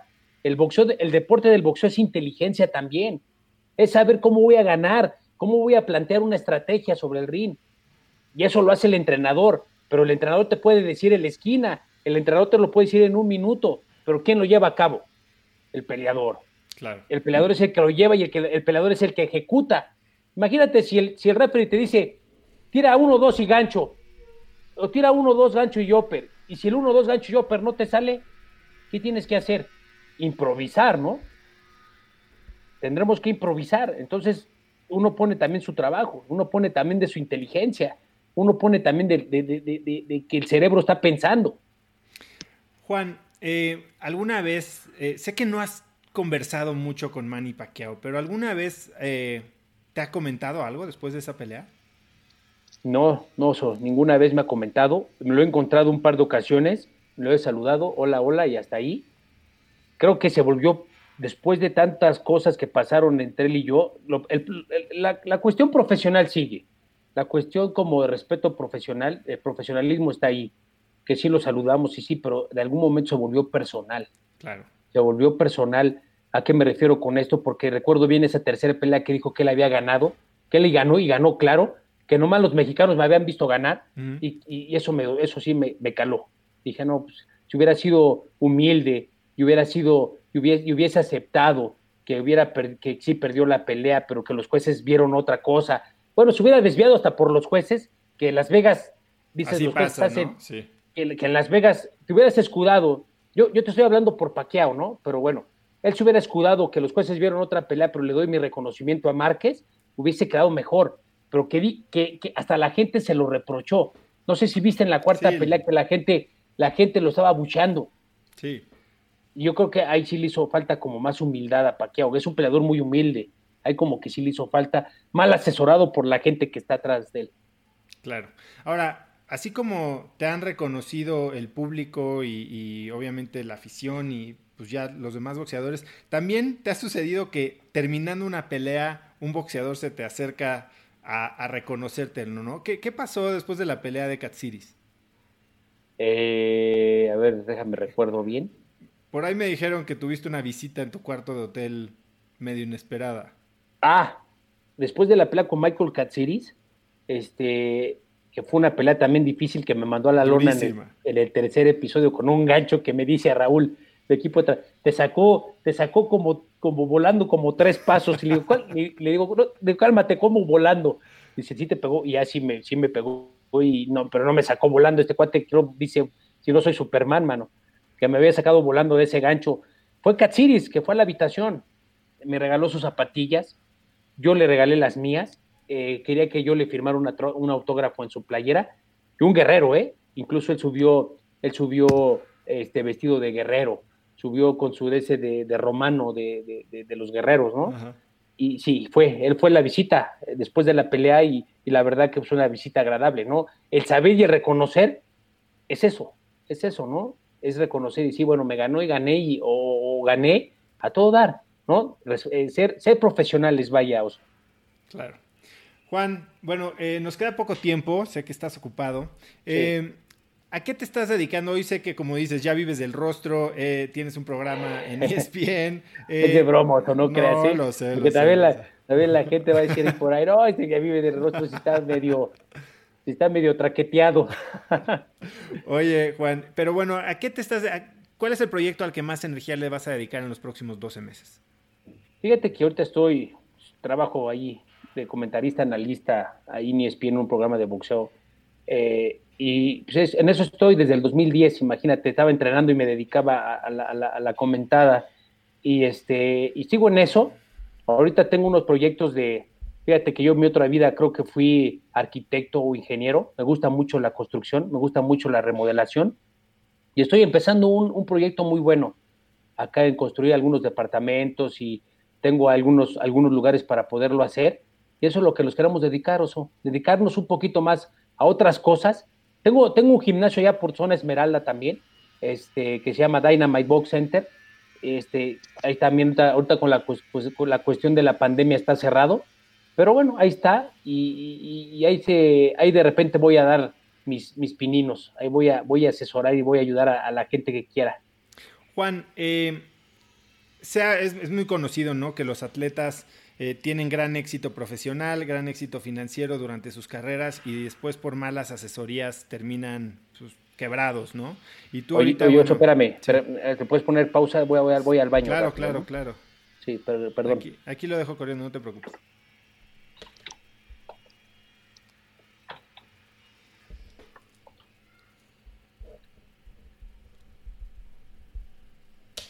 ¿Cómo vas viendo, mi Diego?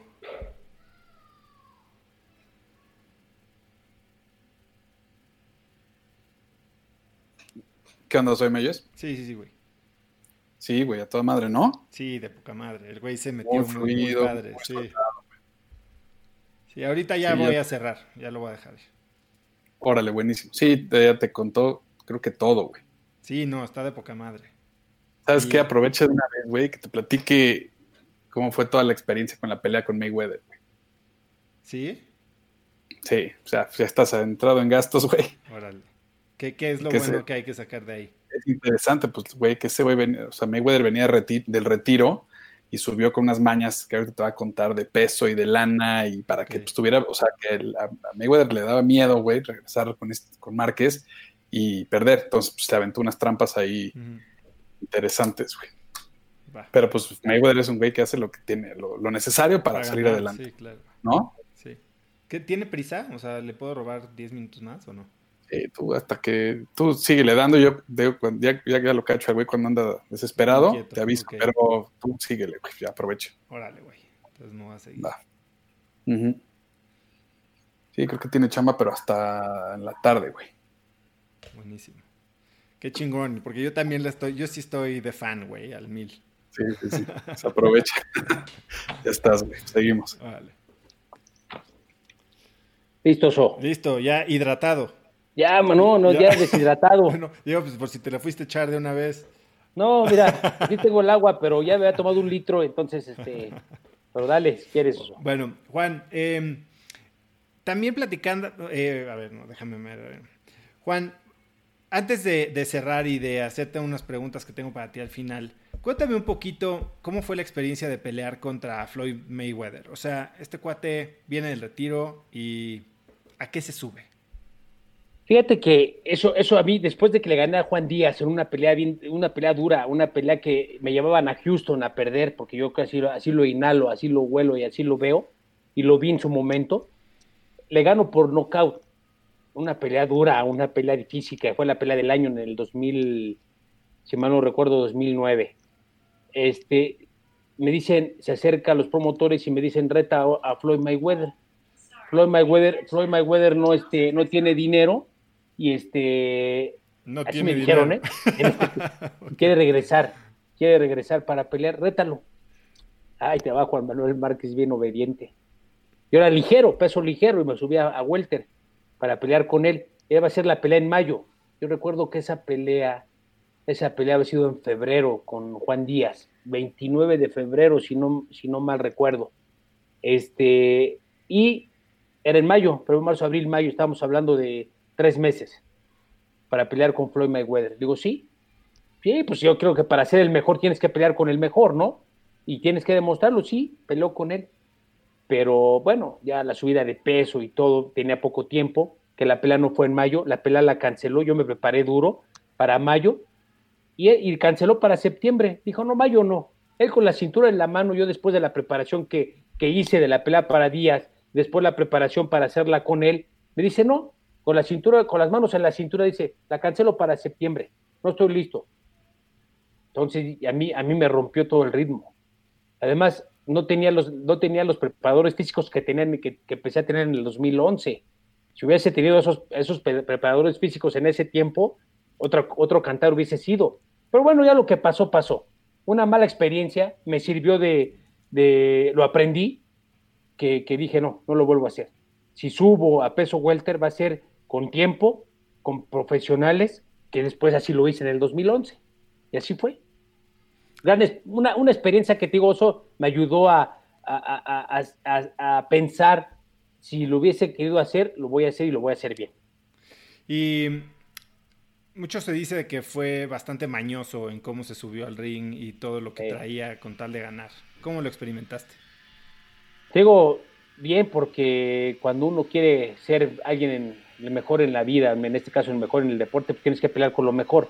Y siempre pues, con artimañas de los codos, eh, subió pesado, que sí pagó una multa, pero ya lo tenían planeado. En aquel entonces el promotor eh, Oscar de la Hoya, Golden Boy Promotions, me dice, la pelea va a ser en 144 libras, y un día antes del pesaje me dicen, oye, no es cierto que, que la Comisión Atlética de Nevada quieren que firmes el contrato porque no puede ser en 144, tiene que ser en 147 o sea, o sea, ya como que me la voltearon a mí. En ese caso ellos parecían más promotores de él que mío. Este, y dije, pues ya lo ya enojado, yo estando ya en Las Vegas, pues firmé el contrato y yo me, sí me molesté, porque dije, pues no, no se vale. Pues ya, ya subió de peso, que pagó la, que pagó la, la, la multa, pero eso no se trataba. No, no se trataba de pagar la multa, se trataba de que se deshidratara, se trataba de que abriera el peso, se trataba de que para mí eso era una ventaja, claro. pero no, no fue así. Entonces, yo desde ese, yo desde ese día que me dijeron, este, va a pagar la multa, firma el contrato en 147 libras, ya de, eh, eh, para mí ya fue un coraje, ya, ya como que me sacaron a mí de, de mi concentración.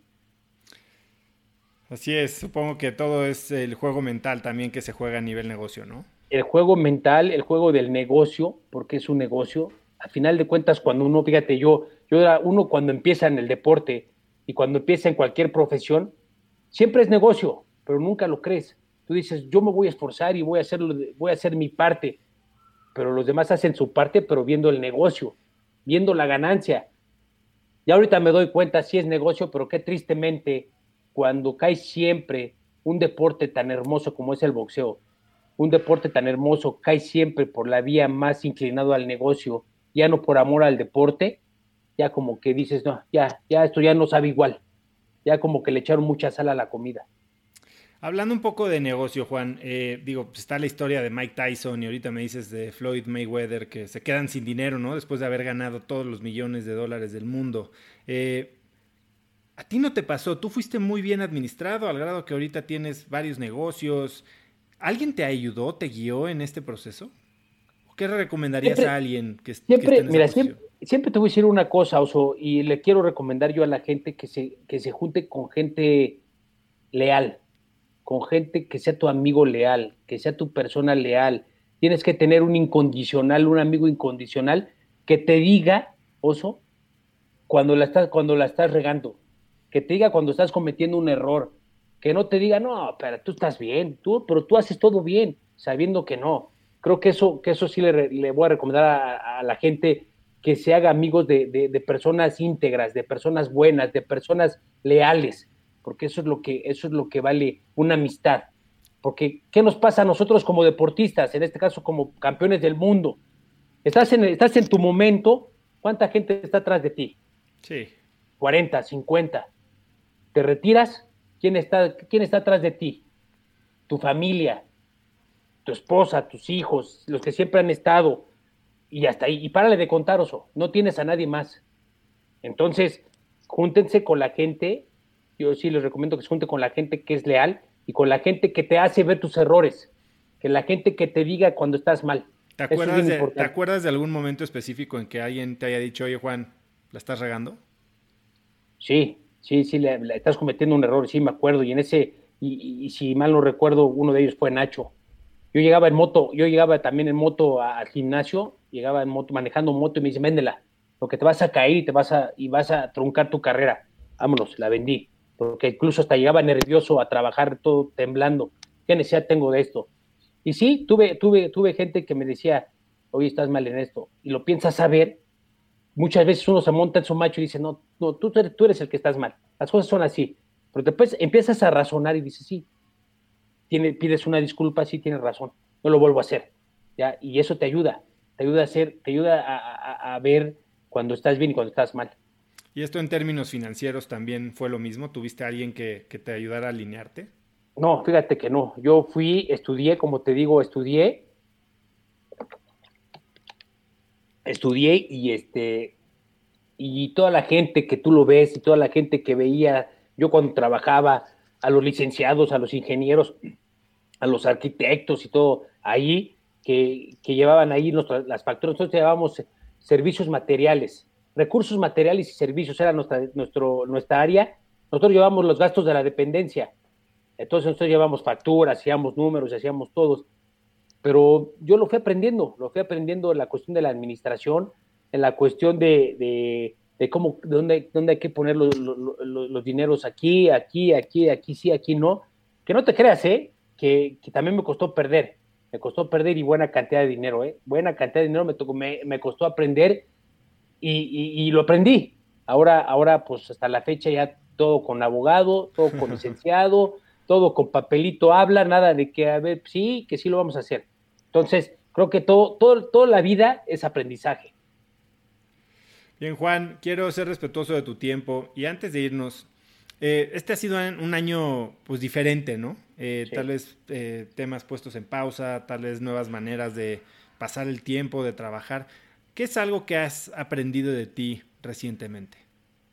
Fíjate que yo he aprendido de mí el estar aquí por la cuestión de la pandemia, que siempre he sido bien ecuánime y aparte he sido muy tranquilo con, con, los, con los niños.